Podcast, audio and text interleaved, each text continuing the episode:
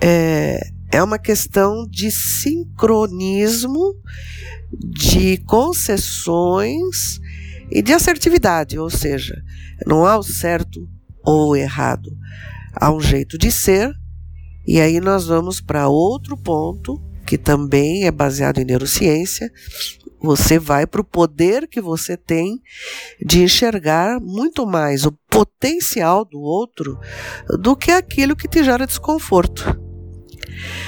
Se eu enxerguei o potencial do outro, o que é que vai acontecer numa empresa, numa área, num time, seja qual for o segmento? Se eu enxergo o potencial do outro, eu vou aproveitar e vou extrair o que o outro tem de melhor para aquilo que você precisa fazer para aquilo que você precisa realizar. É, a competição ela é minimizada, ela passa a existir de uma forma coletiva visando objetivos comuns, tirando vantagem dessas diferenças individuais. É impressionante como isso é mágico quando você ensina as equipes a lidarem com essas diferenças, a lidarem com pessoas que são mais voltadas para dentro de si, que olham, têm a habilidade de olhar para aquilo que é estruturado, uh, o detalhe que faz a diferença, a organização que traz mais segurança e também lidar com aquilo que é mais intuitivo, que traz inovação para aquilo que é estruturado, transformando a estrutura numa na, na, ainda mais efetiva, né, para uma eficácia ainda maior. É, enfim, que essas decisões tenham vários pontos de vista, minimizando vieses mentais que são inconscientes é, e trazendo um pouco mais de definição, definição clara e segurança para as tomadas de decisões. Eu sei que você pode estar pensando, ah, mas é mais fácil falar do que fazer. É verdade. É um pouco mais difícil fazer, mas você tem escolhas. Você pode escolher entre estar numa equipe que não se entende, que adoece pelo desgaste emocional e social e que cada um vai se virando por si para conseguir sobreviver, ou estar numa equipe que procura se entender e entender cada faceta de suas diferenças para poder somar, conectar e trazer com muito mais conforto e com uma diluição de riscos e de pressão que vai trazer, que vai gerar muito mais saúde, uh, satisfação e motivação. Imagine o líder que, através do MBTI, passa a entender a sua equipe em todas as suas diferenças. Há que existir vontade para isso. Quer dizer, o líder tem sucesso quando ele gosta de gente. É óbvio que ele gosta de lucro, de processos bem feitos, de organização, de prazos cumpridos. Mas quem faz tudo isso são as pessoas. Se você não olha para a pessoa, como é que ele pode ter aquilo que ele gosta mais? Se você não olha para as pessoas, como é que ele vai conseguir fazer sozinho tudo o que ele pensa fazer? Ele depende delas. E é nessa interdependência que o entendimento vai ajudar muito mais a produtividade e a geração de lucratividade. E o MBTI complementa uma série de outros estudos, né? Nós sabemos que o ser humano precisa de autonomia, sabemos que o ser humano gosta de informações, gosta de controle. E quando eu falo em ser humano, eu estou falando nessa máquina maravilhosa que se chama cérebro, mente. Mente e cérebro é uma coisa só. A, a, a, o cérebro, a massa, ela é até é, manipulável, mas a hora que você coloca a mão nessa massa, você estará afetando a, a mente, né, de coisas que foram formadas na sua história e a gente não sabe como, ainda não é explicado.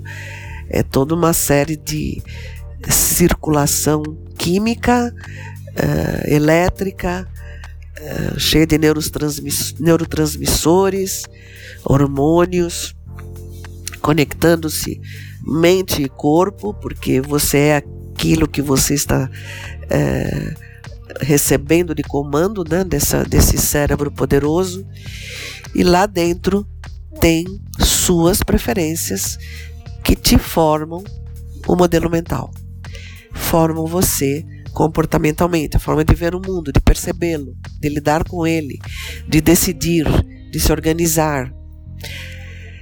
Eu estou no mundo corporativo, bom, eu estou na vida já há algumas décadas. Mundo corporativo, eu posso dizer, entre é, funcionária, colaboradora de base até gestora executiva e depois, agora com 13, 14 anos é, de desenvolvedora de pessoas e consultora, já eu, eu, é uma história. Eu até perdi a conta, mas é uma história. E eu venho observando em todo esse tempo o quanto é gratificante o momento em que o profissional que lida com o outro, seja ele um supervisor, colega, é, gestor, diretor, CEO, é, independentemente do nível em que ele se encontra, a partir do momento em que ele enxerga, em que ele revela para si mesmo o conhecimento de si e o conhecimento do outro, é gratificante você observar a mudança de atitude, é gratificante você uh, observar o como essa pessoa passa a impactar os outros e a si mesmo, porque é ação e reação, né? É, de uma forma totalmente diferente de antes, trazendo de uma forma mais fácil o que ele sempre quis, né? que é uh, produtividade, lucro, sucesso, é, visibilidade, é, colaboração. É impressionante com muito menos matemática e mais conhecimento. Óbvio que o MBTI é um espelho e não é um espelho simples, é um espelho bastante complexo, não faltou estudo para sua criação. É, e complementando tudo isso vem a neurociência, que nos mostra, e ainda tem muito a mostrar, como a gente funciona se conversa, essas coisas se conversam. Você observa que faz sentido. É, você percebe que se você tem preferências, você também tem poder para descobrir aquilo que você menos usa, buscar e aplicar e descobrir aquilo que você mais usa e reduzir quando você vê que não dá certo é, que o, algum estilo de pessoa pediu algo diferente, algum contexto pediu um comportamento diferente. Enfim, é, você é, cresce, compensa o superuso de algumas habilidades, traz outras que você não, não usa é, reduz o que você usa muito, aprende a viver com isso, é, passa a conhecer as suas competências mais fortes e alavanca outras que você ainda não aplicou. O MBTI apresenta, como quem já conhece, 16 tipos.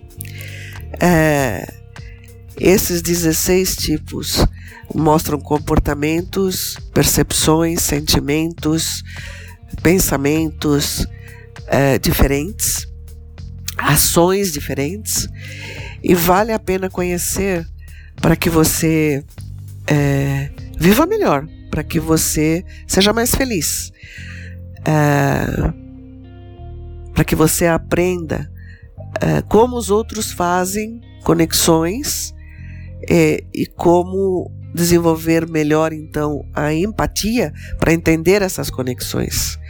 Você, pa você passa a treinar os seus pensamentos para ganhar maior clareza, é, você passa a focar naquilo que é específico e na informação em tempo real. Você passa a compartilhar ideias diferentes, a olhar mais para possibilidades, a ter mais esperança. É, enfim, passa a ser um ser humano mais sereno. Talvez até me arrisque a dizer com um pouco mais de paz de espírito e maior motivação e, obviamente, um talento é, muito raro nas empresas, principalmente aquelas que desenvolvem a competição predatória, sem olhar para o social, sem olhar para sem a conscientização de que é o coletivo que traz todos os resultados que a estratégia demanda. Eu espero que essa conversa traga um pouco mais de reflexão e perguntas, mais do que respostas, para você. Obrigada e espero encontrá-lo logo aqui na Felipelli em algum dos nossos espaços de conhecimento. Tchau.